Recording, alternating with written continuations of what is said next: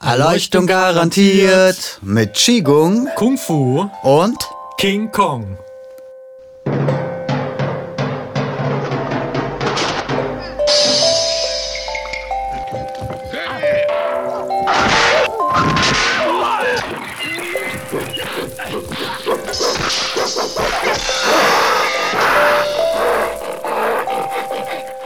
Und ich bin Johannes Falkenburg mein Name ist Oliver Hübel. Und wir freuen uns, dass ihr wieder mit dabei seid. Heute gucken wir uns äh, die Kampfkunst und das Kämpfen an. Unsere Folge heißt Zuhauen wie King Kong. Mit der Faust auf den Kopf. Und ähm, in dem Sinne, ich habe hier gerade schon zwei Bananen gegessen, um mich einzustimmen auf King Kong. Ähm, ja, heute sprechen wir über chinesische Kampfkünste. Äh, ihr wisst, unsere Kampfkunst ist Tai Chi Chuan. Tai Chi Chuan. I'm speaking Mandarin just now. Yeah. Cantonese Tai Chi Chuan. okay. Das ist unser Kung-Fu-Stil. Ähm, wir hoffen, dass wir trotzdem auch vielleicht Leute inspirieren können, die ein anderes Kung-Fu lernen oder eine andere Kampfkunst lernen. Oder auch Kampfsport. oder auch Kampfsport machen. Ähm, aber auf dieses ganze Feld wollen wir heute mal ein bisschen einen Blick werfen und vielleicht das auch in Bezug setzen zu all den Dingen, die wir in den vorherigen Folgen schon so besprochen haben. Und da haben wir schon die erste Unterscheidung. Kampfkunst und Kampfsport. Ich habe es immer unterschieden. Kampfsport ist, äh, wenn man äh, mit vielen, viele Fäuste hauen auf den, äh, auf den Boxsack und hauen immer wieder äh, als sportliche Betätigung.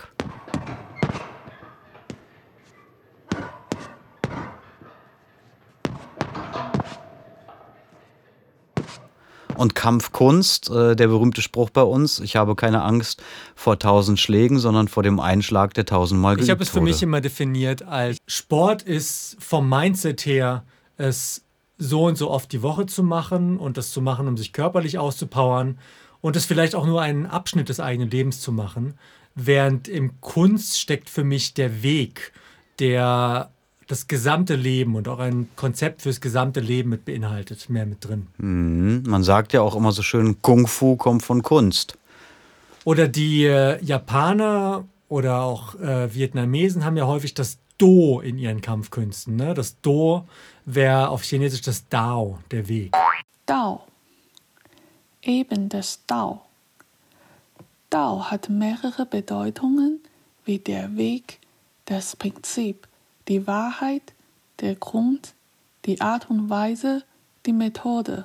Also die verfeinerte, die verfeinerte Art und Weise, wie wir kämpfen, der Weg unseres Kämpfens. Sei es jetzt äh, Taekwondo oder sei es Bruce Lees Jeet Kune Do. Ich weiß nicht, ob ich es richtig ausgesprochen habe. Aber er war doch Chinese, warum benutzt er ein japanisches Do? Das musst du ihn fragen. Gut, das klären, Aber- wir, dann, das klären wir dann in der Interview, Interviewrunde. Bruce Lees Jeet Kune Do heißt auf Mandarin Jie Quan Dao. Übersetzt heißt das der Weg der an- abfangenden Faust. Aber du hast ein tolles Zitat von Bruce Lee. Äh, lies es doch mal vor, weil das gleich schon mal ein bisschen die Richtung, die in den chinesischen Kampfkünsten ganz besonders betont wird, vorgibt. Naja, das ist das, den Klassiker, den jeder kennt. Ähm, er hatte ja die, die Phase, wo er einen großen Unfall hatte und äh, dann ein bisschen flach lag und da ein paar philosophische Klassiker äh, gelesen hat und aus diesen Klassikern heraus dann seine eigene Kampfkunst entwickelt hat. Äh, Be Water, my friend, ist das, was äh, so heißen sogar jetzt äh, ähm, Cafés in, äh, in Prenzlauer Berg. Be Coffee, my friend und Be Veggie, my friend. Also es ist ein geflügeltes Wort. Er selbst hat es so gesagt. I said, empty your mind. Be formless, shapeless, like water. Now you put water into a cup. It becomes the cup. You put water into a bottle, it becomes the bottle. You put it in a teapot, it becomes the teapot. Now water can flow or it can crash. Be water, my friend. Klar ist aber, dass äh, hier ähm, neben dem Zuschlagen noch was ganz anderes ähm, äh, angesprochen wird, nämlich das Weiche, das Fließende wie Wasser. Und er spricht auch Form und Substanz an.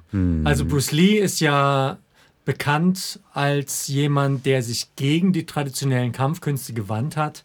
In dem Sinne, als dass er sie gelernt hat, aber dann das Formen üben, was in den verschiedensten Kung-Fu-Stilen sehr im Vordergrund steht, ähm, sehr kritisiert hat. Weil er meint, es gibt zu viele leere Formen und das muss die Substanz geübt werden. Ne? Der Schlag, der eine Schlag, der tausendmal geübt wird und perfektionalisiert wird.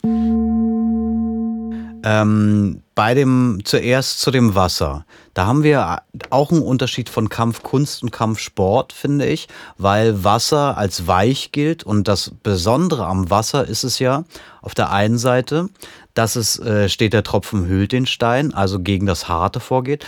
Kommt jemand hart auf dich zu, kannst du dich hart dem entgegenstellen. Du kannst dich aber auch weich machen und die Kraft desjenigen annehmen, aufnehmen und eventuell zurückgeben.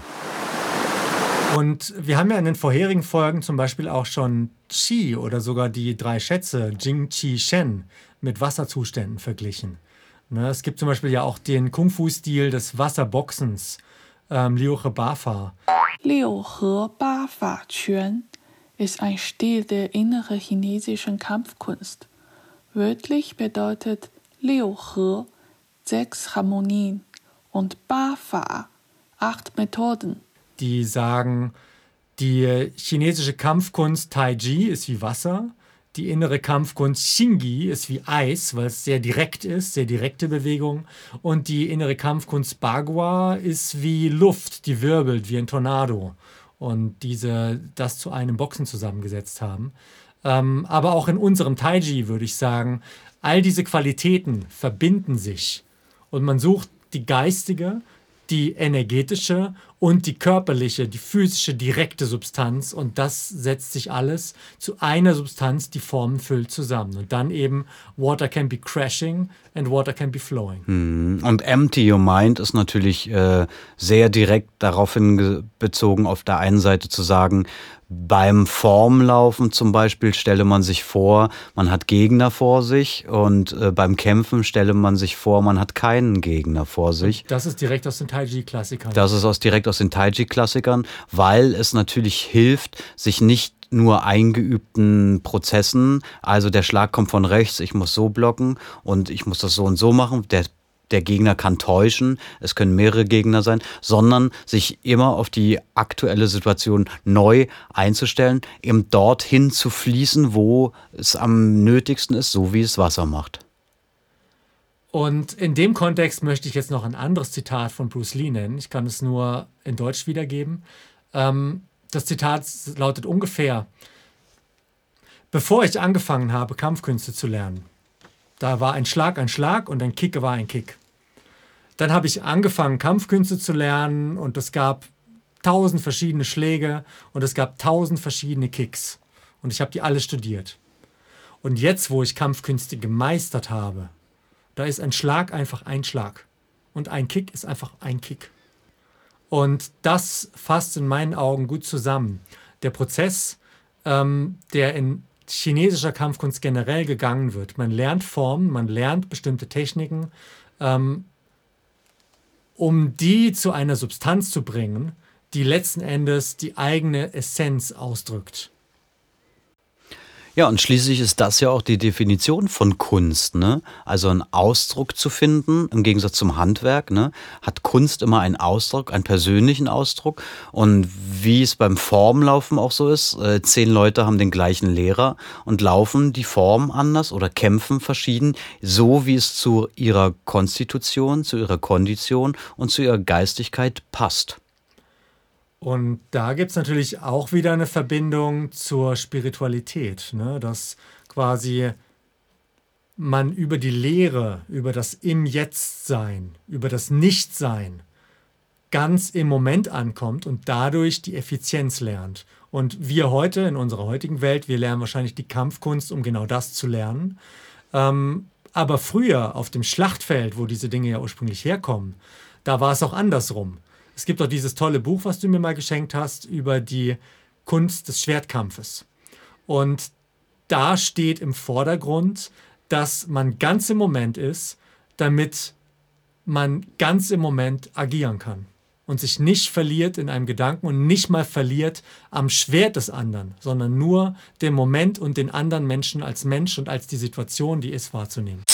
Und das ist natürlich eine Qualität, die dem heutigen modernen Menschen, auch wenn er nicht mehr mit Schwertern kämpft und nicht mehr auf dem Schlachtfeld steht, enorm zugutekommt. Ne? Dass er eben, äh, wie wir das auch schon äh, in vorigen Folgen besprochen haben, zu einer Integrität, zu einer Einheit wird, zu einem Individuum, zu einem Unteilbaren, Aufrichtigkeit äh, lernt, sowie im körperlichen als auch im geistigen und vor allen Dingen so leer ist, dass er sich von seinen egoistischen Neigungen äh, losmacht, um zu seinem wahren Ich zu kommen und um zum wahren, zur wahren Natur der Dinge.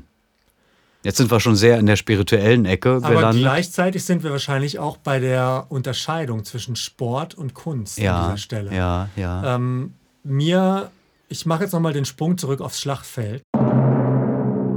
Ja. Ähm, weil die chinesischen Kampfkünste die kommen, sind ja sehr mit so einem Schlachtfeldgedanken entstanden. Ne, warum gibt es in den meisten chinesischen Kampfkünsten keinen Bodenkampf? Weil auf dem Schlachtfeld ist es nicht so klug, am Boden mit jemandem rumzurollen, weil man weiß nicht, was von hinten kommt und man weiß nicht, ob nicht doch eine Pferdekavallerie plötzlich übers Schlachtfeld pflügt und dann will man da nicht rumrollen. Mhm. Und zum Beispiel in diesem Kontext ist das mit dem Stehen, die gute Fähigkeit zu stehen, ähm, verwurzelt und stabil zu stehen auch entstanden. Hm. Es gibt ja sogar auch die Theorien, dass das, was wir heute als Tai Chi kennen, ähm, ursprünglich aus Speertechniken, wo man quasi lange Lanzen, also nicht Speere, sondern fünf Meter lange Lanzen bewegt hat und dadurch eine Ganzkörperkraft trainieren musste, entstanden ist. Hm, mein Meister zum Beispiel sagt, dass in der Speerform ähm, alle äh, Fußarbeit des äh, Taijis komplett enthalten ist. Und gleichzeitig, also die lange Lanze wäre sogar das, was wir als Dagan, als Langstab benennen würden. Dagan, der Dagan gehört zu Trainingsgerät. Er sieht wie ein langer, lanzartiger Stock aus. Und ähm, wenn man, ja, wenn man so einen langen Stab mal hantiert hat, dann merkt man, den kann man nicht einfach nur aus den Armen irgendwie aus Armen und Schultern bewegen, sondern da muss schon der ganze Körper dahinter sein. Der ganze Mensch dahinter sein. Der ganze Mensch dahinter. Auch die Aufmerksamkeit mit seinem ganzen Geist. Mit seinem ganzen Bewusstsein, ja, mit seinem ganzen Geist. Ja. Und äh, das, äh, dieses Besondere der chinesischen Kampfkünste, da gibt es ja noch mehrere Besonderheiten. Zum Beispiel Weiche und Härte. Ja. Ne, die Idee, ähm, dass es überhaupt eine weiche Kampfkunst geben könnte, dass es eine innere Kampfkunst geben könnte ähm, und dass das aber auch wieder Yin-Yang-mäßig im Wechsel mit der Härte steht natürlich. Mm, man denkt nämlich immer, ah, der ist so weich äh, wie Wasser, mit dem brauche ich nicht kämpfen. Aber erstens äh, steht der Tropfen hüllt den Stein. Und zweitens ist es so, dass dieses, dass wir ja das Taiji-Prinzip beherrschen und dass wir aus der Weichheit blitzschnell eine Härte machen können, wenn es angemessen ist. Zum Beispiel, wenn wir jemanden schubsen oder wenn wir selbst nicht geschubst werden wollen wo es ja gerade in den Taiji-Zirkeln ähm, immer die große Diskussion gibt, ist Taiji nur weich ähm, und hat gar keine Härte oder was für eine Form von Härte entsteht im Taiji und wie sind Härte und Weiche kombiniert? in den verschiedenen Stilen und den verschiedenen Linien wird das immer ein bisschen unterschiedlich interpretiert. Das mag sein. Also ich glaube, dass Tai Chi auch seinen Weltruhm daher hat, dass es diese Weichheit hat, weil wir in einer sehr harten Welt leben äh, weil der Körper unter Stress steht, äh, mehr vom Computer und vom Arbeitgeber und vom Umfeld verursacht. Auch und in einer sehr young-lastigen Welt. Sehr ne? Das äußere Resultat zählt. Ja, das äußere Resultat zählt und wir leben auch viel im Äußeren und wenn wir uns ablenken wollen, dann beschäftigen, gucken wir Fernsehen äh, oder äh, gucken, schwurbeln im Internet äh, uns durch die Kanäle und sind dann auch im Äußeren komplett.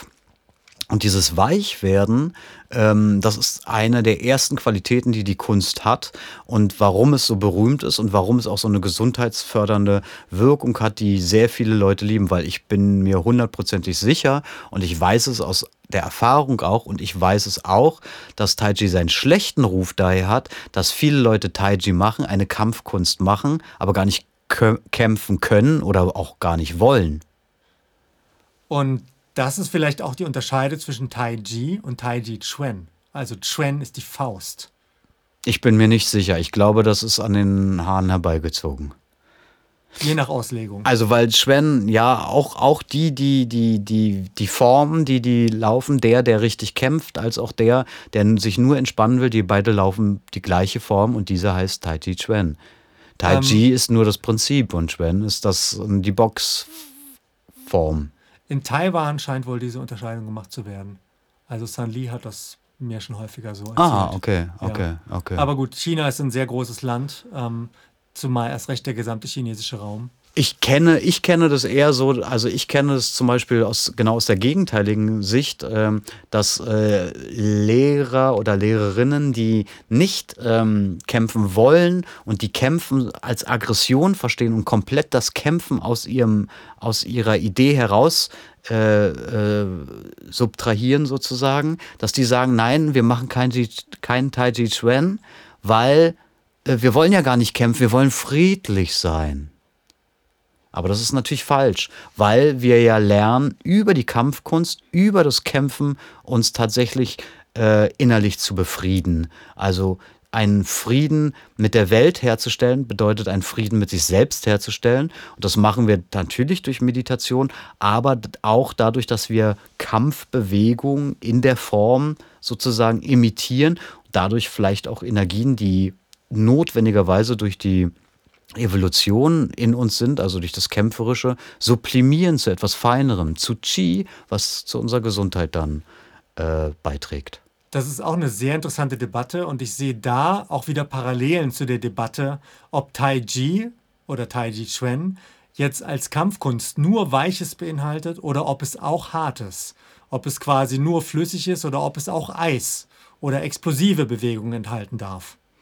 Und ähm, denke, es gibt Überlappungen in diesen beiden Debatten. Hm, natürlich, die Debatten sind auch nicht zu Ende zu führen, aber ich denke, wir sind uns klar, wir beide wissen es, da wir ja auch äh, uns für die kämpferische Seite des Tai Chi Chuan äh, interessieren. Ähm, äh, Jin, sag's nochmal richtig. Ying, Ying, sag's nochmal richtig. Nochmal. Hallo, ich heiße Ying. Tai Chi Chuan. Genau. Ähm, ich würde mich auch auf jeden Fall zu der Riege zählen, die sagt, Tai Chi hat auch harte Bewegungen. Ähm, es gibt ja immer diese Geschichte mit dem Kampf von der Schlange und dem Kranich, diese mythologische Geschichte. Und einerseits von manchen wird sie so ausgelegt, ja, die Schlange wurde nie getroffen, die Weiche siegt deswegen. Und es gibt andere, die sagen, nee, beide Kräfte verbinden sich zu einer Bewegungskunst. Und dann Also gibt es auch den Kranich, Ja. auch das Impulsiv. Ja, ja. Und der, es hieß ja auch, dass der Kranich gerade äh, der Siegende ist und die Schlange sich dann zurückzieht. So wird es auch erzählt. Und so sind wir bei verschiedenen Mythologien und verschiedenen Traditionen. Ja, wir müssen mal die Leute fragen, die damals dabei waren in den Wudangbergen. Aber wie du neulich so schön zitiert hast, Tradition ist Tradition ist Peer Pressure von toten Leuten. Peer Pressure from Dead People. Richtig. Ich finde diesen Spruch sehr schön. Ich auch. Ähm, und gleichzeitig pflegen und kultivieren hier natürlich, wir hier natürlich Traditionen und äh, versuchen, unsere eigenen Zugang dazu zu finden. Ähm, wo wir von Tradition reden, reden wir auch noch mal kurz von den Klassikern. Zum Beispiel in den Tai Chi-Klassikern gibt es ja dieses Bild, die Kraft ist wie Eisen, was eingewickelt ist in Baumwolle. Ich glaube, in den Yang-Stil Tai Chi-Klassikern steht das. Ähm, das ist auch, geht auch sehr in die Richtung von dem Bruce Lee-Zitat. Wenn man das, sich diesen Clip von Bruce Lee anguckt, dann sagt er das später auch noch. Ähm, dass eben die Kraft ist wie eine Metallkette, die man aber von außen her nicht als solche erkennt. Ähm, wir im Chentai-Ji, wir haben den Begriff des Seidenspulens, der auch Verbindung damit hat. Erzähl uns doch mal was über Seidenspulen, Olli. Seidenspulen, naja, äh, kurz wird es immer als, äh, äh, es wird äh, Shanzigong, also äh, die Arbeit am... Äh, da, muss, da muss Ying wieder her. Ja, sag mal. Chansigong. Wörtlich bedeutet Chansi auf das Seidenfaden wecken. Chanzigong ist dann auf das Seidenfaden wirken ausgerichtete Übungsmethode. Also, äh, Chanzigong. Chanzigong ähm, äh, wird ja Seidenwebern schnell genannt, äh, heißt aber eigentlich, wenn man es richtig formulieren möchte, ähm, äh, die Kunst oder die Arbeit am Abhaspeln eines Seidenfadens vom Kokon. Haspeln klingt für mich immer so haspelig. Ich bevorzuge das Wort spulen, aber ich denke, das ist das Gleiche. Ja, mal wahrscheinlich ist das Gleiche. Ich, ich denke immer an, ich verhaspele mich, aber das tue ich einfach zu oft insofern. Verhaspeln ist, wenn du dich verhaspelt wenn nicht hast. gehaspelt genug wird. Ach, wenn, wenn du ja. dich verhaspelt hast, dann, dann hat sich der Seidenfaden verklebt. Das heißt, der Seidenfaden wird ja vom Kokon abgezogen. Ähm, eben mit einer besonderen Intensität, die nicht zu weich, aber auch nicht zu hart sein darf. Äh, meine erste Lehrerin hat immer gesagt, wie Haare kämmen. Da ist ein bisschen Widerstand, aber es geht, der Kamm geht dann doch durch. Und äh, für diejenigen, die das noch nie gesehen haben, vielleicht sogar noch mal einen Schritt zurück. Äh, der Seidenkokon ist der Kokon von der Seidenraupe. Die kokoniert sich, dass sie zum Schmetterling wird. Aber in diesem Fall wird sie nicht zum Schmetterling, weil man benutzt die Seide. Man spult sozusagen, man haspelt diesen Kokon ab. Man haspelt ihn langsam ab, damit, wie Olli meint, sich das, was man abspult, dieser Faden weder reißt, wenn man zu schnell zieht, oder verklumpt, wenn man zu langsam ist. Richtig. Und dieses Spulen ist tatsächlich, wie in dem Bild, was ich dir auch gezeigt habe, eine große äh, Kreisspule mit einem Griff und die muss man wie, die muss man ganz gleichmäßig äh, ähm, drehen. Olli macht gerade das Bild von so, stellt euch vor, als würde man so ein so ein bratendes Lamm über dem Feuer drehen von so einer Kurbel. Ja, und an dieser Kurbel äh, ist eben der Seidenfaden befestigt und der wird, äh, der wird über verschiedene ähm, Stäbe eben äh, aus dem Kokon auf die Spule äh, ähm, gespult. Jetzt gibt es sogar noch eine andere Interpretation von dem Seidenspulen. Und zwar, dass das auch eine Ganzkörperkraft beinhaltet. Ähm, nämlich, wenn man sich eine Seidenraupe in Zeitlupe anguckt, nee, in Zeitraffer anguckt, wie die ihren Kokon webt, also wie sie ihren eigenen Kokon webt, dann wirkt sie mit so einer Ganzkörperbewegung, mit so einer wurmförmigen oder drachenförmigen Bewegung äh, diesen Seidenspeichel heraus und knüpft dabei oder klebt dabei diesen gesamten Kokon um sich herum. Und dieser Kokon ist natürlich auch so etwas wie ein Schutzschild für die Raupe. Das heißt, ja, man könnte auch sagen, die Kraft, die man im eigenen Körper erzeugt, die man spult durch den gesamten Körper, die sorgt eben dafür, dass der Körper auch ein Qi-Schild, ein, ja, eine in sich stimmende Kraft, einen in sich stimmenden Zustand erzeugt. Und bei diesem Spulen ähm, in den Yang-Stil-Klassikern gibt es noch die Bezeichnung des einen Fadens durch ein Nadelöhr mit sieben Windungen zu winden. Was natürlich eine Intention dieses Durchfädelns, ohne dass man an einer Ecke kleben bleibt, an einer Ecke stecken bleibt, beinhaltet. Und das ist genauso, wie wir die Kraft im Körper durch all die Gelenke, durch all die Engpässe und so das Qi im Körper auch durch all das Durchfädeln. Wie ein Kamel durchs Nadelöhr sozusagen. Genau. Und dann gibt es, äh, fällt mir jetzt natürlich noch das äh, Waisanhe an, ein, also die drei äußeren Harmonien. Waisanhe. Ähm, die ja Räume sind letzten Endes, also genau diese Engpässe. Mhm, also die man, um ganz kurz für die, die den Begriff noch nicht gehört haben, ähm, Hand und Fuß, äh, Ellbogen und Knie, Schulter und Hüfte sind miteinander verbunden durch einen Seidenfaden, der nicht reißen kann. Äh, dieser Seidenfaden wird aufgebaut durch ein starkes Training und äh, schafft es, den Körper zusammenzuhalten, wie, wie eine Marionette, dass man an einem Strang zieht und alle Glieder bewegen sich, so dass die Glieder nicht auseinanderbrechen und dadurch auch eine Einheit des Körpers wiederhergestellt wird, gegen die schwer vorzugehen ist. Ich spreche in diesem Kontext auch immer von inneren Räumen, weil die Gelenke sind ja quasi ein Raum, ein Raum, in dem der Körper sich bewegt. Und Erstmal verbinden sich Schultern und Hüfte, das ist ein kleiner innerer Raum, der Rumpf verbindet sich. Wenn dann Ellenbogen und Knie noch mit verbunden werden, ist der Raum schon größer. Und wenn Hände und Füße auch noch mit verbunden sind, dann ist der gesamte Körper ein Raum, also eine Einheit, also kann sich als eine Einheit bewegen. Und dieser Raum geht auch über den Körper hinaus, nämlich weil er ja seine Arme und Beine ausstreckt, kann er diesen ganzen Raum kontrollieren und da drin dementsprechend auch den Gegner, der sich in diesem Raum bewegt. Das ist quasi auch der Rahmen, in dem die Bewegung stattfindet. Mhm. Ähm, alles, was wir jetzt hier schon beschreiben, geht auch schon in die Kraftdefinition im chinesischen Kung Fu. Also vielleicht als kurze Information, dieser Wei Sanhe, diese äußeren Zusammenschlüsse, äh, die gibt es auch nicht nur im Tai Chi, die gibt es in allen möglichen chinesischen Kampfkunststilen. Und ähm, ein, zwei sehr übergeordnete Begriffe sind auch die Begriffe von Li und von Jin.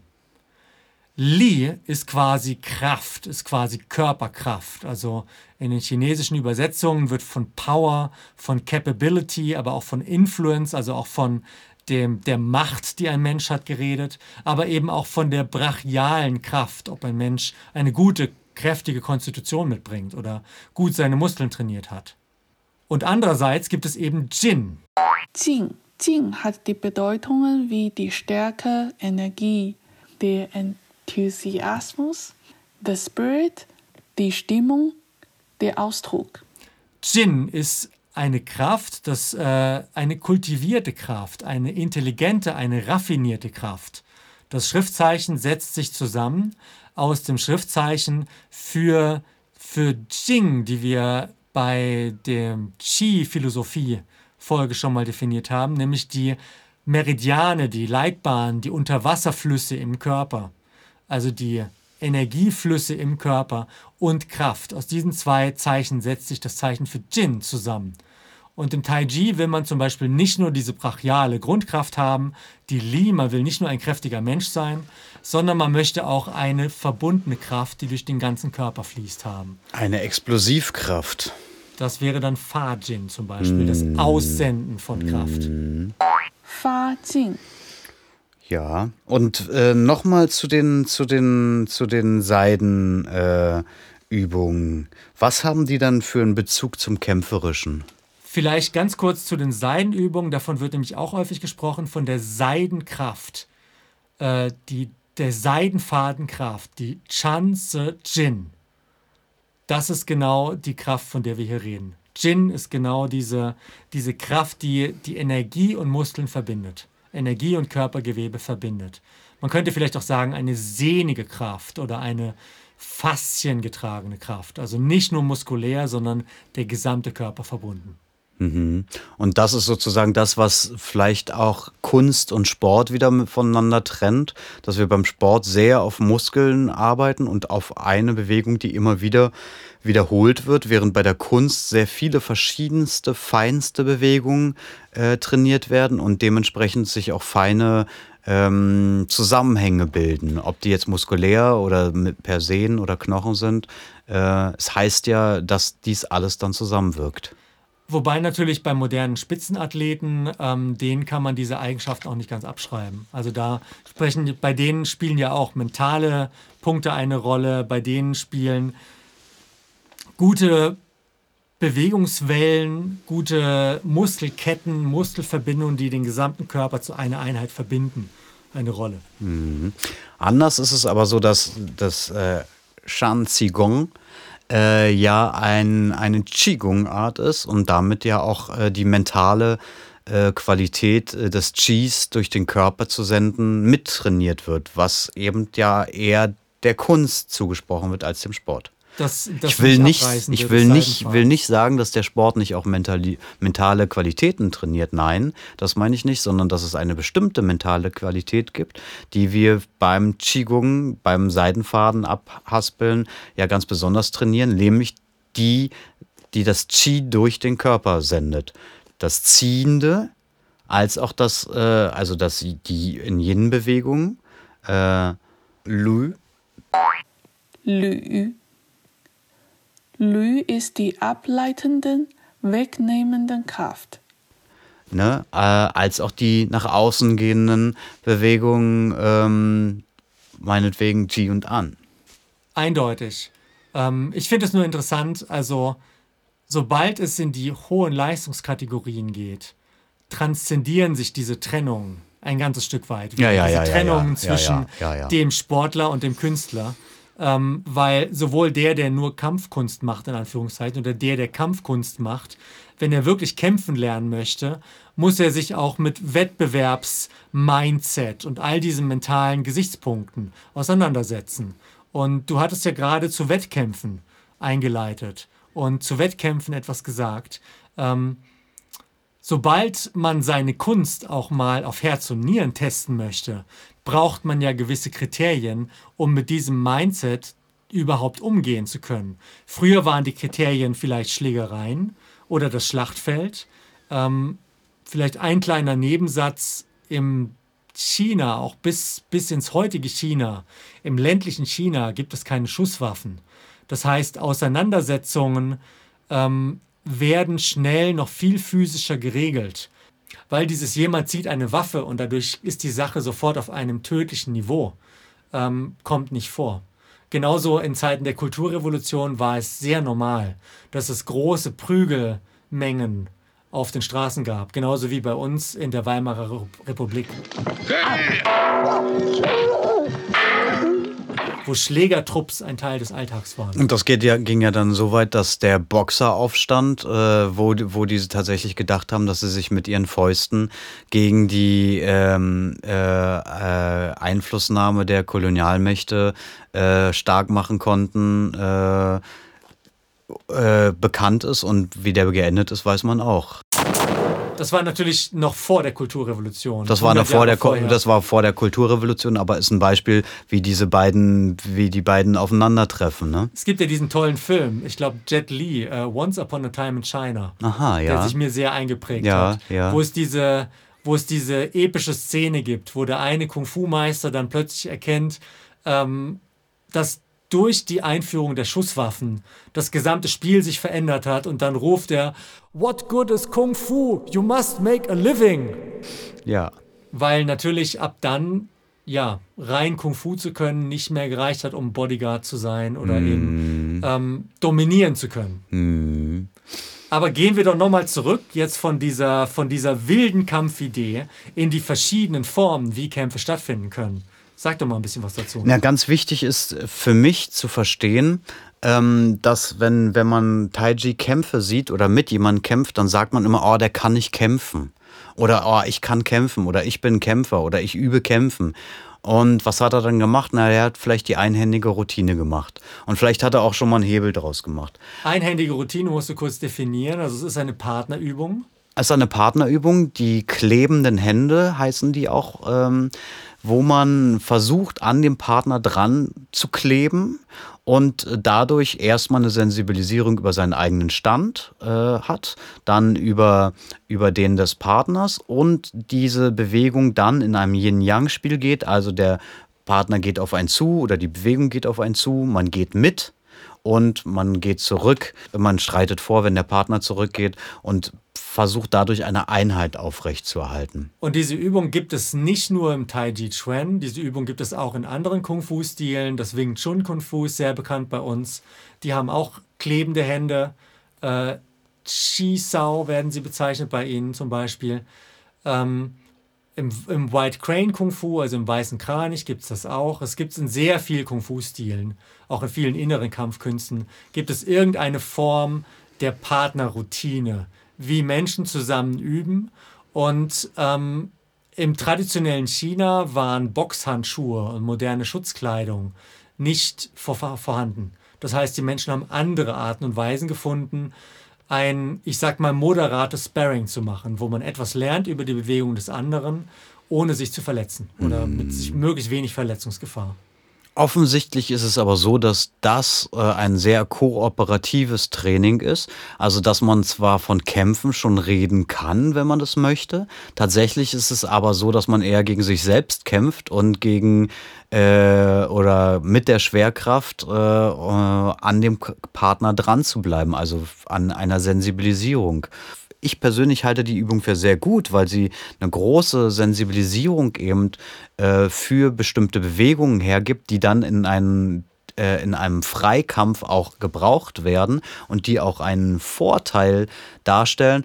Aber es ist so, man muss auch sagen, dass diese Routinen, egal wie äh, professionell sie ausgeführt werden, ähm, außer ein paar kleinen äh, ähm, Stabilisierungsmöglichkeiten und Eingängen in das Denken von äh, Kämpfen mit Taiji noch nicht zu wahren Kampffertigkeiten führen. Was vor allem trainiert wird in diesen Übungen, ist ja wird häufig zitiert als Kraft fühlen, also die Kraft des Gegenübers fühlen, die Kraft verstehen, die Kraft umleiten und dann erst seine eigene Kraft dazugeben. Und das Letzte, daran scheitern die meisten.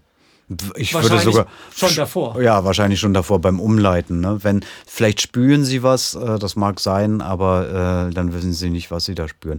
Ist ja auch egal. Wichtig ist, dass diese Übung ähm, völlig gefahrlos funktioniert, dass sie äh, auch ein Gefühl für Nähe und Distanz entwickeln lässt und ähm, überhaupt erstmal dazu kommt, dass man aus seinem Formlaufen herauskommt und auf mit einem anderen Menschen zusammen agieren lernt.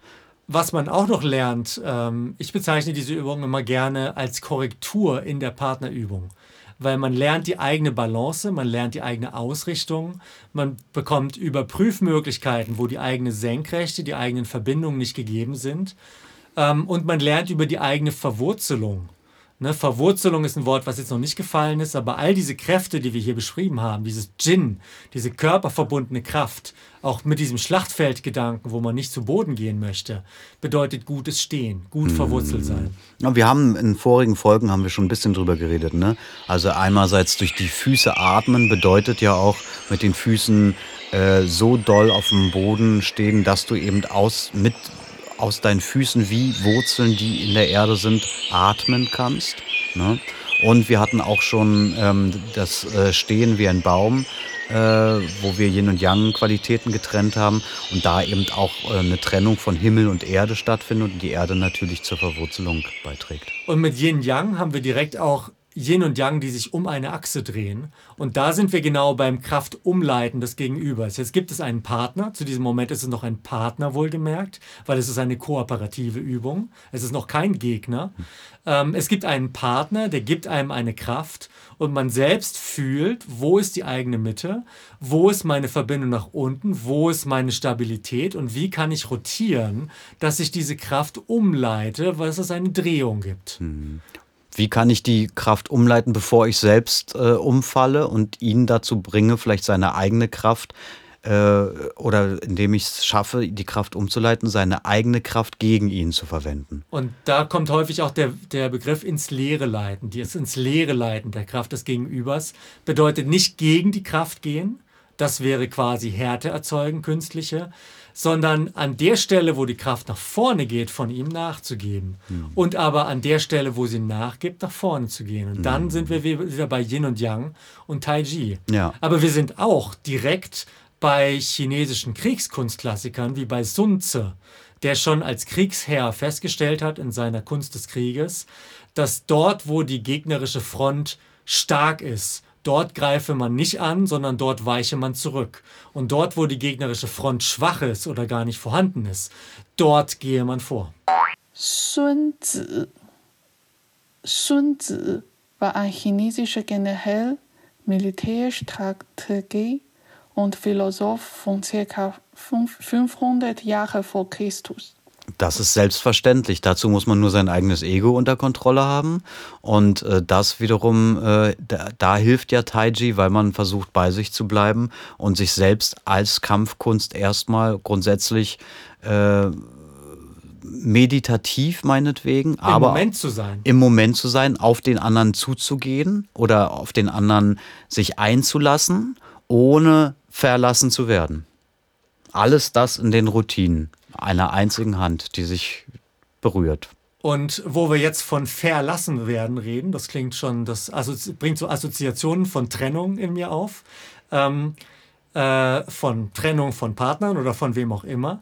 Ähm, gehen wir jetzt mal zur Trennung unserer beiden Übungspartner und jetzt werden die zu Gegnern. Zu Gegnern, aber die noch Freunde sein können. Ne? Also an einem Wettkampf zum Beispiel. Ähm, das ist dann der zweite Teil. Nach dem Kooperativen kommt das äh, Kompetative, also der, die Competition, der Wettkampf. Der Wettkampf bedeutet, es gibt feste Regeln es gibt einen Schiedsrichter, der guckt, dass diese Regeln eingehalten werden. Und äh, es ist auch so, dass in den Kämpf Wettkämpfen, zumindest die, die fürs Taiji typisch sind, bestimmte Sachen, die auf ewige Verletzungen hingehen, äh, verboten sind. Schläge auf den Kopf, Schläge in den Unterleib, Tritte gegens Knie, alles das äh, mögen die nicht so gerne sehen. Und was du jetzt ansprichst, ist ja schon eine moderne, regulierte Wettkampfform. Aber vom Mindset beinhaltet das ja auch etwas, was noch viel älter ist, nämlich ein freundschaftlich kooperatives Miteinander rangeln oder sich austauschen. Ähm, du warst zum Beispiel in meinem Handy immer als Taiji Olli Lieblingsgegner vermerkt ähm, seitdem wir uns kennengelernt haben, weil ich immer wusste, zwischen uns ist die Chemie so, dass wir uns herausfordern und uns gegenseitig in eine gewisse Competition gehen. Aber die gegenseitige Hochachtung ist so hoch, dass man dem anderen nichts Böses will, sondern nur diese Herausforderung will, vielleicht wie zwei spielende Welpen, Richtig. die gegenseitig miteinander wachsen wollen. Genau, richtig. Und ich kann mich zum Beispiel erinnern, auch du stehst ja unter LG bei mir. Äh, ich kann mich noch erinnern, dass wir, als wir nach China gefahren sind, um kämpfen zu lernen, und wir haben ja dafür gekämpft, wir werden später noch ein bisschen dazu erzählen, ähm, äh, sind wir wiedergekommen und äh, haben beide miteinander gekämpft und hatten beide das Gefühl, dass wir gar nichts gelernt haben, weil wir ja beide was gelernt haben und beide auf einem höheren Niveau waren. Sobald wir aber auf jemand anderen zugegangen sind, hat er gleich gesagt, was machst du jetzt anders? Warum bist du so und so und warum machst du nicht mehr mit, so wie wir das ja alle äh, gelernt haben, ne? weil wir plötzlich in einem anderen Setting waren und trotzdem gleichzeitig dazu waren. Also wenn zwei miteinander äh, lernen, merken sie vielleicht heißt nicht, dass der eine besser ist als der andere. Ähm, doch, natürlich, es gibt Tagesformen und äh, sowas, da sagt man, na, heute ist der mal gut Und man drauf. freut sich, wenn man mal den anderen ja, erwischt hat ja, und erwischt denkt dann, ha, ich bin besser geworden. Ich bin besser geworden. Und vielleicht hatte man aber einfach nur einen guten Tag und der andere nur einen schlechten so, so Tag. Sieht's doch, so sieht es manchmal dann aus, ja.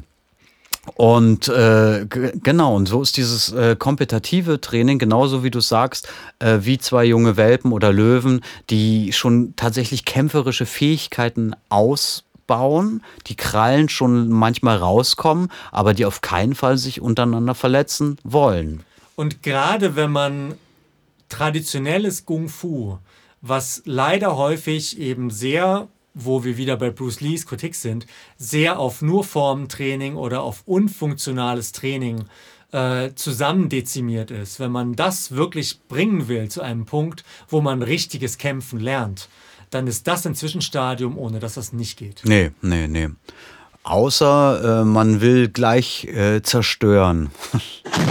Wo man vielleicht auch sich selbst zerstört, weil man nicht die Fähigkeiten lernt, wie man langsam mit immer größeren Wellen mitrollen kann. Richtig, richtig. Wir richtig. haben ja in unserer Zeit, als wir uns auf Wettkämpfe hochtrainiert haben, auch viele schlimme Verletzungen mitbekommen. Häufig bei Leuten, die eben aus dem Nichts sehr schnell einen sehr hohen Tonus haben wollen. Ja, ja, ja, ja, genau. Wer, wer, wer, schnell, äh, wer schnell wachsen wollte und wer schnell äh, ähm, kämpfen lernen wollte, ich lerne, ich mache Tai Chi, um kämpfen zu lernen, der ist auch schnell wieder gefallen. Meiner Erfahrung nach, weil eben auch die gesamten Gelenke, da sind wir jetzt wieder bei Verbindungen, die müssen lernen, in welcher Bewegung wird es gefährlich. Und das lernt der Körper langsam. Und mm. dann kann er, wenn es schnell geht, rechtzeitig gegensteuern. Mm. Oder ausweichen. Oder ausweichen. Mm. Wenn der Körper das nie gelernt hat, gut, dann sind halt so was wie die Knie oder die Füße, Fußgelenke schnell anfällig ja. für Verletzungen. Ja, ja. Das haben wir ja auch äh, schon gesehen sehr deutlich. Und vor allen Dingen habe ich die meisten Verletzungen genau bei solchen Wettkämpfen gesehen. Erst recht bei Wettkämpfen, wo dann das Ego nochmal mit dazugegangen ist, weil es war ein Wettkampf, der eigentlich, wie du sagst, ein regulierter Wettkampf mit Schiedsrichter war, aber es sind zwei Menschen aufeinander getroffen, wo es dann doch um das Ego der jeweiligen Schule oder des jeweiligen Übenden ging und dann wurde man halt doch bösartig. Und ich will gar nichts gegen diese Menschen sagen, weil ich bei mir auch das entdeckt habe, dass dann ein gewisser Siegeswille und plötzlich eine gewisse Kaltblütigkeit entstanden ist, die gut, die mich auch zu gewissen Gewinnen dann gebracht hat, aber auch dann dazu geführt hat, weshalb ich ab einem gewissen Punkt gesagt habe, vielleicht müssen solche Wettkämpfe nicht mehr oder nicht mehr so häufig sein und vielleicht reicht dieses freundschaftliche Rangeln mit guten Leuten, die ich kenne und wo man weiß, wie hoch kann man sich eskalieren und trotzdem noch kontrolliert sein. Mhm. Wobei es natürlich einen Punkt gibt und deswegen möchte ich die gemeinsame Wettkampfzeit, die wir hatten, wo wir auf solche Wettbewerbe gefahren sind, nicht missen, ähm, und dieser Punkt ist der Mindset. Ähm, klar, ich, wenn ich mir Videos von mir damals angucke, vor zehn Jahren, ähm, sehe ich, ich bin viel besser geworden. Selbst wenn ich vielleicht sogar an Muskelmasse verloren habe, ich bin jetzt leichter als damals, so habe ich mehr Kraft und mehr Verbindung im Körper. Aber den Mindset durch dieses Jetzt kommt es drauf an und jetzt aber wirklich, das hat mir das Kämpfen schon gegeben. Und dieser ringerische Kontext, vielleicht müssen wir jetzt mal noch, na gut, du hast schon etwas dazu gesagt, wie in den modernen Tai Chi-Kämpfen die Regeln sind. Es wird nicht geschlagen, es wird gerungen im Stehen. Man muss den anderen entweder zu Boden schmeißen oder von der Matte pusten, also von der Matte werfen oder schubsen. Ähm, pusten ist es meistens nicht, weil dann wäre es ja schon ein sehr hohes Tai Chi. ähm, und jedenfalls in diesem Kontext ist die Verletzungsgefahr dann doch nicht ganz so hoch, wie wenn man jetzt mit Fäusten aufeinander einschlagen würde. Wobei wahrscheinlich jemand, der professionelles MMA macht, mir da jetzt auch widersprechen würde. Da gibt es sicherlich auch Fähigkeiten, wie man mit Schlägen mitrollt und die Deckung richtig macht und so weiter und si so fort. Sicherlich richtig, sicherlich Aber richtig. Der Mindset, den man in diesem kontrollierten Kontext lernt, der ist natürlich etwas, was man dann fürs Leben hat und äh, sogar eben für Selbstverteidigung oder Kneipenschlägereien oder was auch immer. Kontexte, in die man vielleicht nicht kommen möchte, aber vielleicht auch trainiert haben möchte ja. dafür. Ich glaube auch der Unterschied zu, zu einem MMA-Kämpfer und dem Ansatz, den wir von, äh, verfolgen, ist wohl der, dass unsere Art zumindest äh, noch einen Gesundheitsbezug hat. Also, dass, äh, dass ich glaube, dass kein Taiji-Praktizierender gerne äh, äh, regelmäßige Schläge auf sein Knie oder Tritte äh, abbekommt. Äh, alles, was ich abbekommen habe äh, an, an bei was bei Würfen oder so passiert ist, äh, macht mir teilweise noch zu schaffen und das waren äh, noch alles in Anführungszeichen nette Rahmen. Ich glaube, wir werden mit unserer Kunst ja dann hoffentlich mit 90 noch rumeiern können, während äh, ich das, äh, ich vermute, dass es, äh, dass man mit 90 nicht mehr äh, ein MMA-Kämpfer sein kann. Ähm, wobei gerade Schläge auf den Kopf ja ein großes Problem sind. Es gibt ja viele Untersuchungen inzwischen, sei es über professionelle American Football-Athleten, die immer diesen, diese Erschütterung haben, oder sei es über andere professionelle Kämpfer, die häufig Erschütterungen, häufig kleine Gehirnerschütterungen bekommen. Ähm, Wie bei Fußballern der, der, der, der Kopfball. Genau, und ähm, dass das immer zu Mini-Traumata führt, die auf Dauer solche degenerativen Erkrankungen wie Alzheimer begünstigen. Ähm, da gibt es gerade über MMA-Kämpfer oder Profiboxer gibt's ganz, ganz schlimme Geschichten. Das ist auf jeden Fall offensichtlich und äh, ich weiß nicht, was mit Muhammad Ali, ob seine, äh, ob, ob sein, sein Sport da ihm wirklich geholfen hat bei seiner Parkinson-Erkrankung. Also es gibt ja die, ich weiß leider den Begriff nicht mehr, die Boxer, die Boxerkrankheit das Boxerzittern oder so etwas. Und jedenfalls, wir sprechen hier ja jetzt noch von modernen Wettkämpfen. Und es gibt eben diese modernen ringerischen Wettkämpfe, sei es im Tai Chi, sei es im chinesischen Ring, ähm, wo es auf jeden Fall über Kreuzungspunkte gibt. Ähm, äh, oder es gibt auch moderne Wushu-Wettkämpfe, die eben moderne Formenwettbewerbe sind. Ähm, passt jetzt nicht wirklich so in unsere Zuhauen wie King Kong. Auf den Kopf. Folge. Ähm, sondern ich will es trotzdem erwähnen, weil es eben im modernen China, vor allem in der Volksrepublik China, eine sehr große Rolle spielt, wie das Kung Fu oder die traditionellen Kampfkünste sich dann erneuert haben.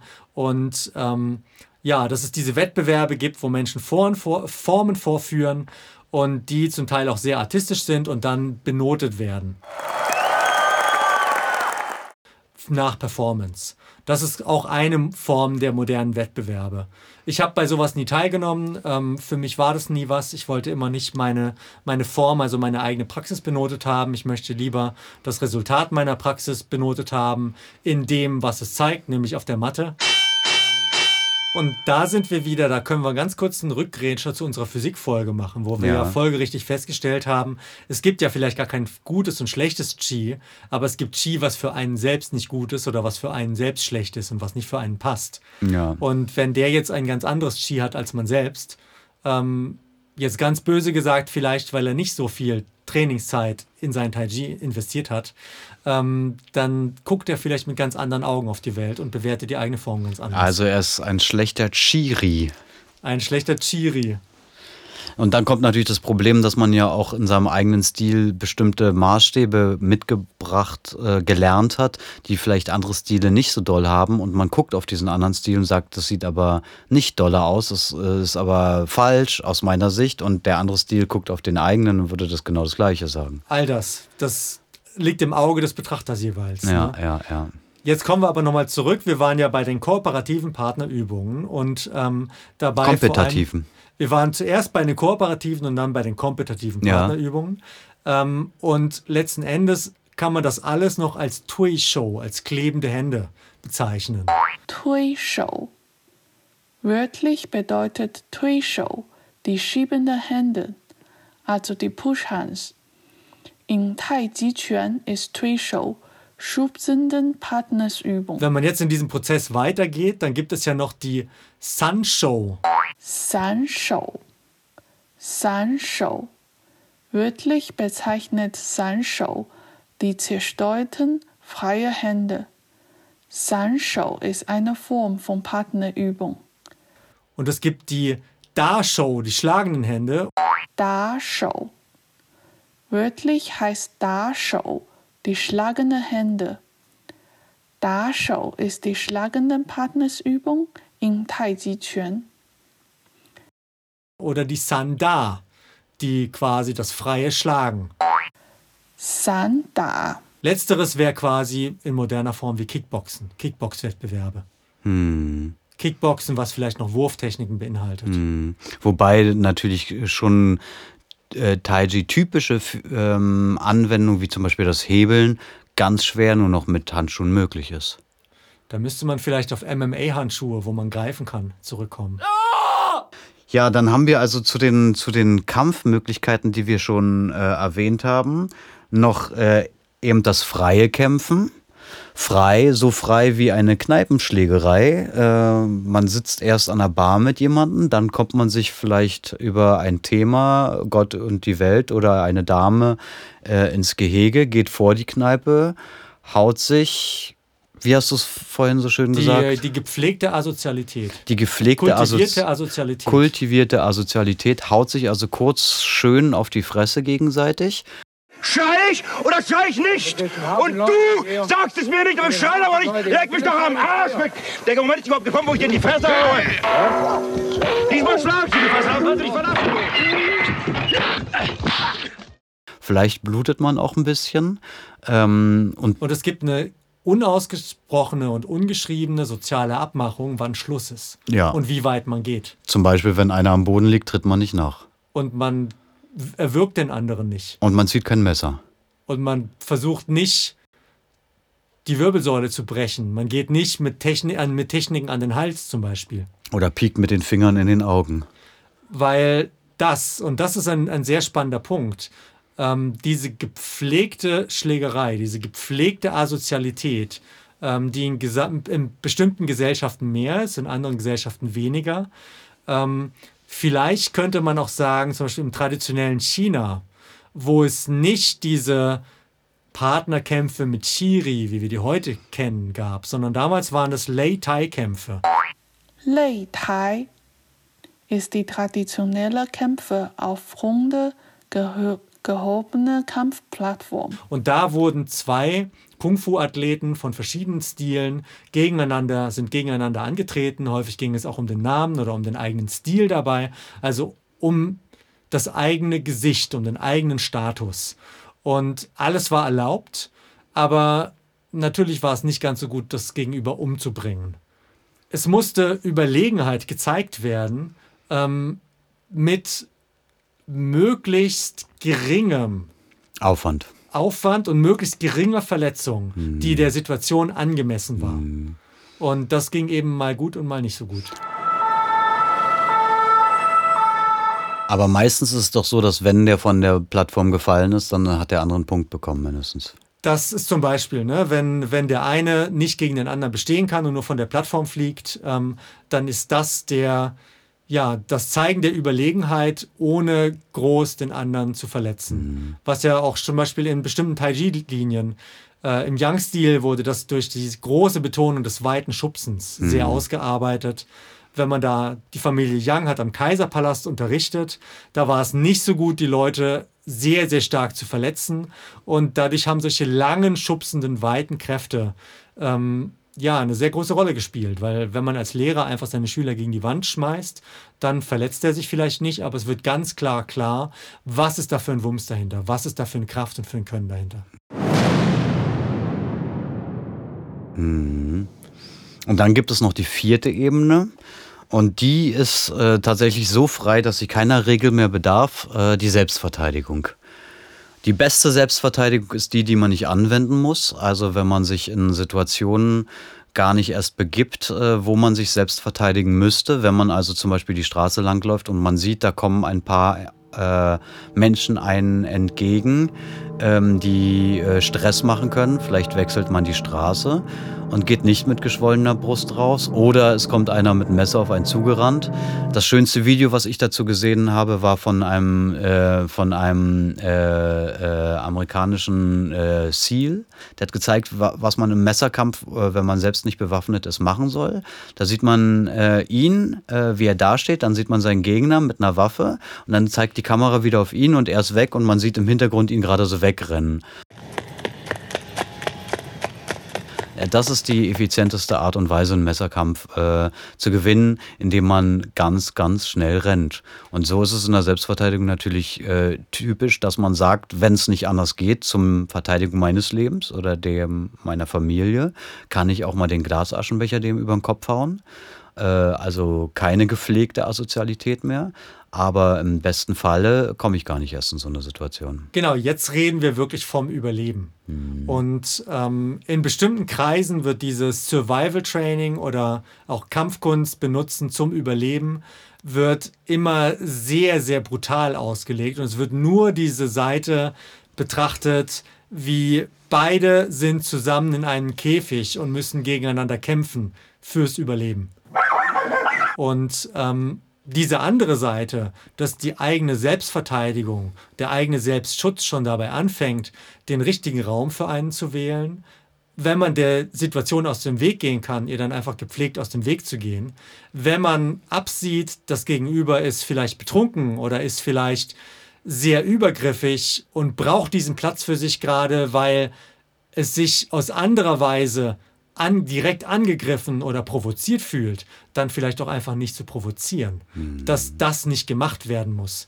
Das steckt damit drin. Mhm. Und hinter Selbstverteidigung steckt ja das Selbst, also ein starkes, stabiles, geeintes Selbst, vielleicht auch durchs Training, ähm, ist, äh, ist natürlich das beste, die beste Grundlage, um sich selbst zu verteidigen. Ne? Und äh, auch ein Spruch von Bruce Lee fällt mir da gerade ein, der sagt, jeder Kampf, den ich kämpfen muss, ist ein verlorener Kampf. Und da sind wir auch wieder beim Punkt der Ausstrahlung. Ne? Ähm, es gibt ja eine Personengruppe, die nicht einfach wegrennen können, nämlich die, die professionelle Sicherheitskräfte sind oder wenn wir jetzt ans Chentai-Ji zurückdenken, die damaligen Familienmitglieder waren häufig Karawanenbegleiter, also Bodyguards für eine Karawane. Ähm, die sind in einer Situation, wo sie die Lage möglichst schnell entschärfen müssen, ohne die Flucht ergreifen zu können. Aber sie müssen die Kontrolle behalten und trotzdem das Ganze möglichst, ja, möglichst effizient durchziehen. Mit der Gewalt, die notwendig ist, aber wo Gewalt nicht notwendig ist, da ist es ja dann auch wieder im Sinne des Könnens, des Gemeisterthabens dieser Kunst, dass man die Ausstrahlung hat, dass man dem Gegenüber klar macht, hör mal, wir müssen gar nicht auf diese Ebene. Ich kenne diese Ebene, wir müssen da nicht hingehen. Du, du besser, willst, wenn du nicht willst nicht, Ebene dass wir da hingehen, wenn du mich genau anguckst. Und das kann sehr ruhig übergetragen Mm. werden durch einen bestimmten Mindset. Mhm. Und dieses, das sieht man auch, dieses Mindset sieht man auch bei Türstehern und bei professionellen Security-Leuten. Eindeutig. Ja, in den Augen. Diese Ausstrahlung äh, geht ja auch so ein bisschen dahin, dass es manche Meister gibt, die sich sehr, äh, sehr mit sehr großer Ausstrahlung hinstellen als Kung-Fu-Meister und äh, dementsprechend ja glauben, ähm, dass sie damit äh, auch unbesiegbar seien. Gerade in China, wo ja der Meister häufig sogar einen Kult hinter sich hat, also weil dem, dem Lehrer sehr viel Anerkennung, sehr viel Würde entgegengebracht wird. Ja, nicht nur in Und China, auch hier. Auch hier, auch hier, stimmt. Aber sagen wir in diesem Kontext der traditionellen Kampfkunst, ähm, die, ist dieser Kult wahrscheinlich deutlich größer zum Teil, weil der eigene Lehrer nicht herausgefordert wird. Ähm, ein Boxtrainer hätte wahrscheinlich, ein moderner, ein westlicher Boxtrainer hätte wahrscheinlich meistens nicht diesen Kult um sich. Dass er unschlagbar ist seinen Schülern gegenüber. Ja, man stelle sich nur mal vor, dass Rocky seinen alten Trainer zusammenschlägt. Das wäre ja erbärmlich geworden. Dann hätte es Rocky 2 bis 5 nie gegeben. Dann wäre bei Rocky 1 danach Schluss gewesen. Wäre vielleicht besser gewesen.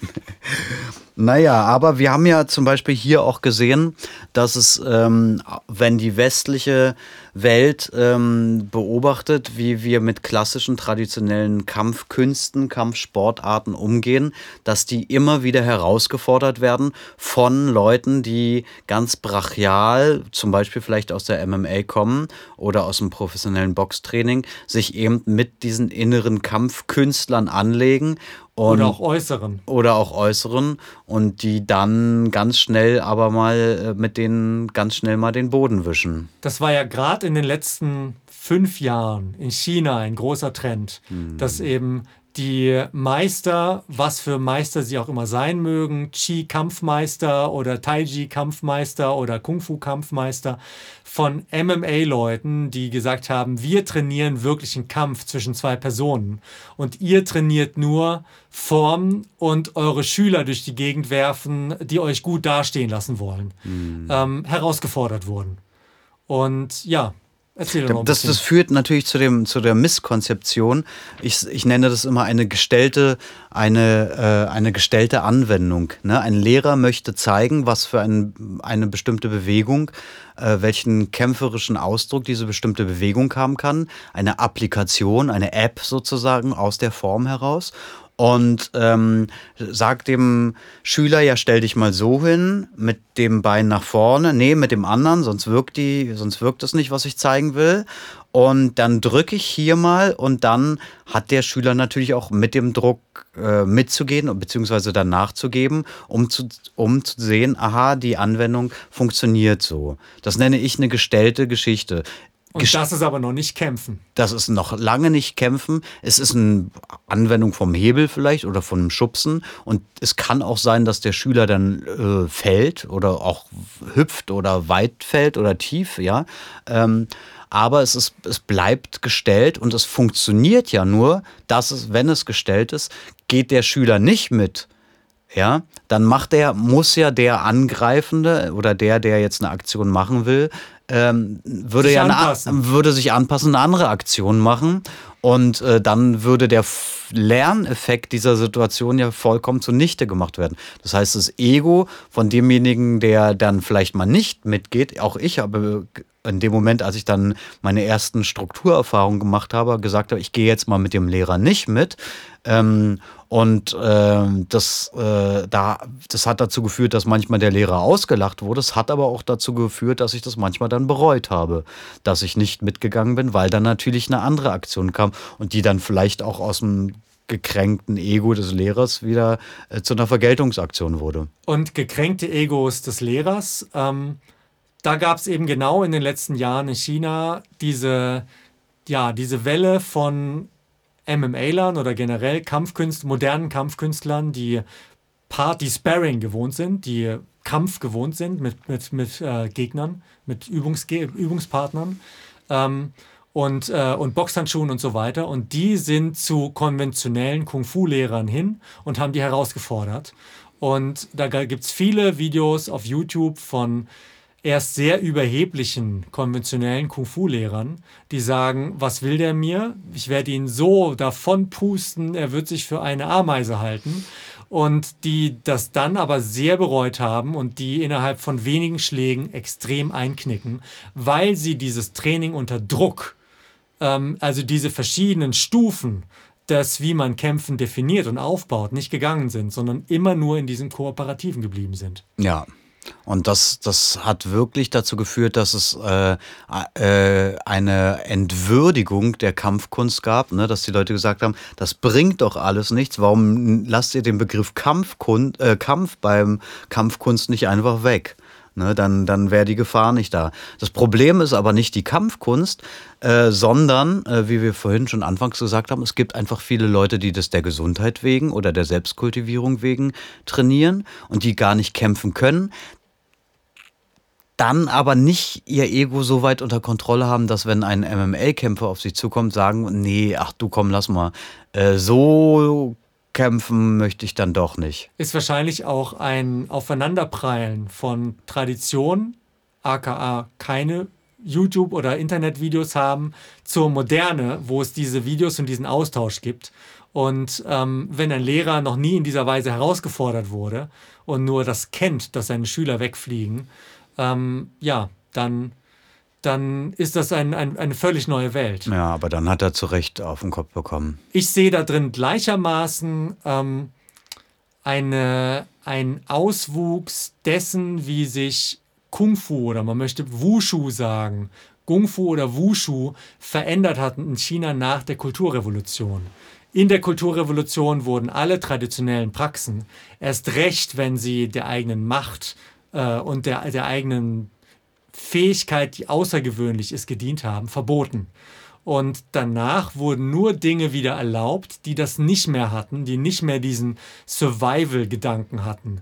Deswegen.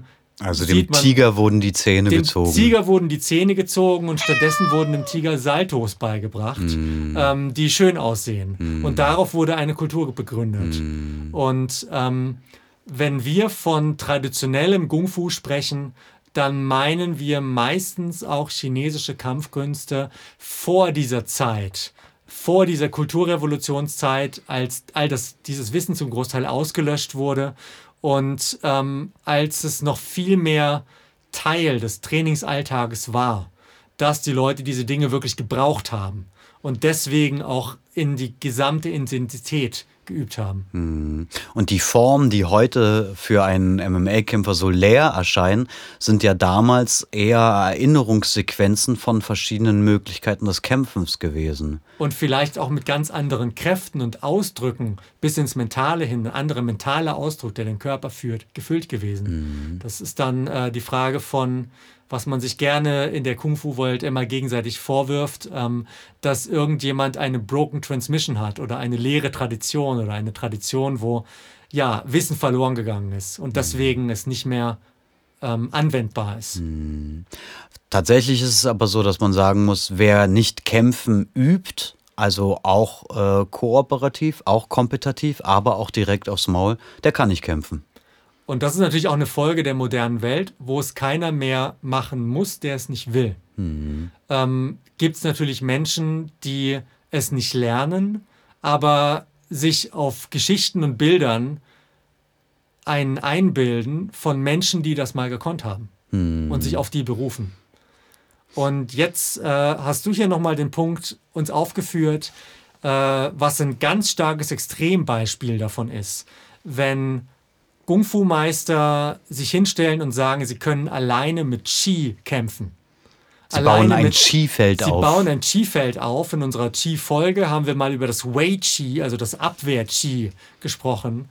Und ähm, ja, da gibt es auch zum Beispiel im Internet Videos von Leuten, die allein durch ihr Qi-Feld Schüler durch die Gegend springen lassen oder ja, ähm, unbesiegbar scheinen. Hm, und dann kommt jemand äh, und glaubt nicht an dieses Chi-Feld und rennt quer durch und rennt denjenigen um.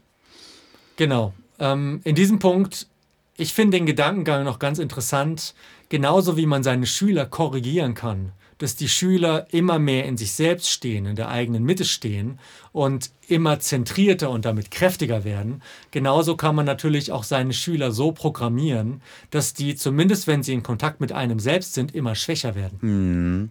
Man programmiert sie also auf bestimmte bei bestimmten Verhält Druckverhältnissen so und so zu reagieren, was ein normaler Kämpfer gar nicht machen würde.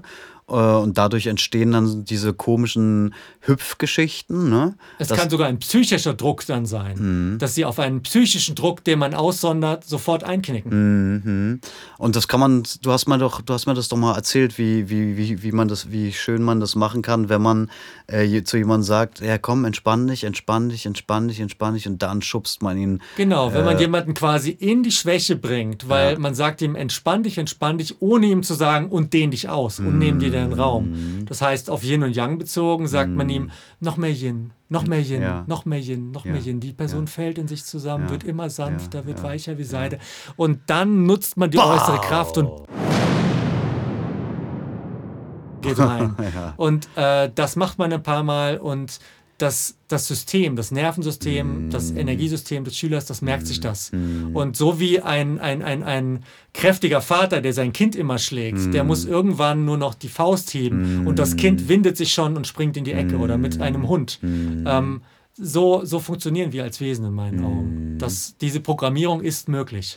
Und diese Art von geistiger Manipulation, die findet man leider äh, auch oft eben bei sogenannten Tai Chi-Meistern sogenannten Guru-Typen, mm. die eben besonders gut dastehen wollen, mm. unbesiegbar dastehen mm. wollen, aber nicht eine, einen Austausch auf Augenhöhe, einen, sogar einen Wettkampf, eine Competition auf Augenhöhe zulassen wollen. Mm. Das findet meistens nicht statt.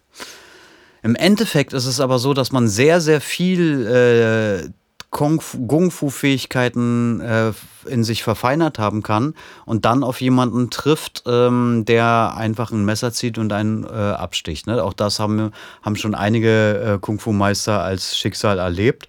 Und was ist die Lehre aus dieser Geschichte?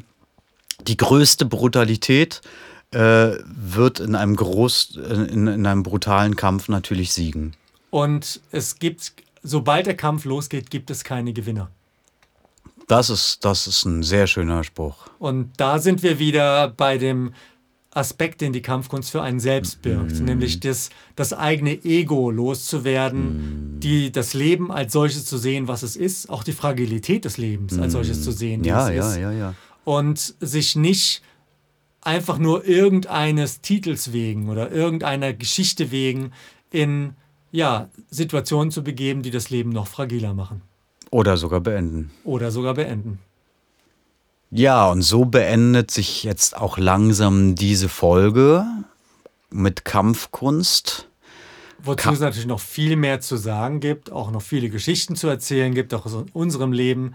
Aber ja, wir der haben Podcast erst, geht weiter. Wir haben die erste Staffel so aufgebaut, dass wir nun mal einen Überblick verschaffen uns und euch mit ein paar Begriffen, die wir streifen hier und da. Und wir werden in Staffel 2 bis 33 noch einige äh, andere Begriffe vertiefen und dazu bringen und miteinander verweben. Das Wichtige beim Kampf war uns, dass er äh, aus einer ruhigen Mitte heraus äh, entstehen soll. Und gleichzeitig Kampf nicht Kampf ist. Und auch hier man verschiedene Kontexte betrachten kann und sich deren klar sein muss. Außen bewegt sich, bewegen sich die Hände, äh, als wären da tausend Gegner, innen drin ruhe ich in mir selbst. Und wie dieses Ruhen, diese Leere in sich selbst aussieht, das werden wir in der nächsten Folge Meditation und Spiritualität, Erleuchtung garantiert äh, für euch nochmal durchexerzieren. Und wir sagen bis dann und freuen uns, wenn ihr wieder mit dabei seid.